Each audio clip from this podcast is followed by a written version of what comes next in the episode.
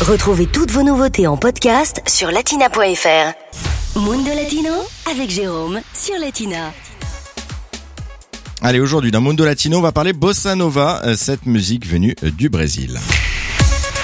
Et pour ça, eh bien, pas besoin de se rendre au Brésil. Justement, direction Thiers, en banlieue parisienne, dans le Val-de-Marne, du 22 au 29 novembre, s'y déroule en effet la 11e édition du festival Bossa Nova.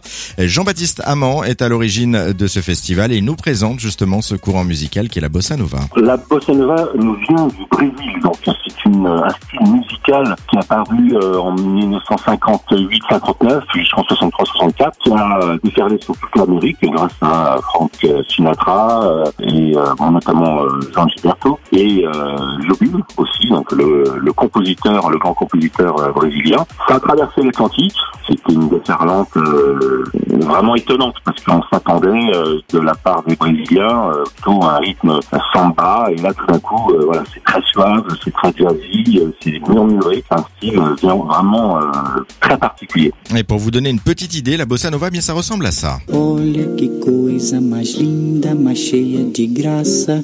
Ela, menina que vem e que passa, num doce balanço, caminho do mar.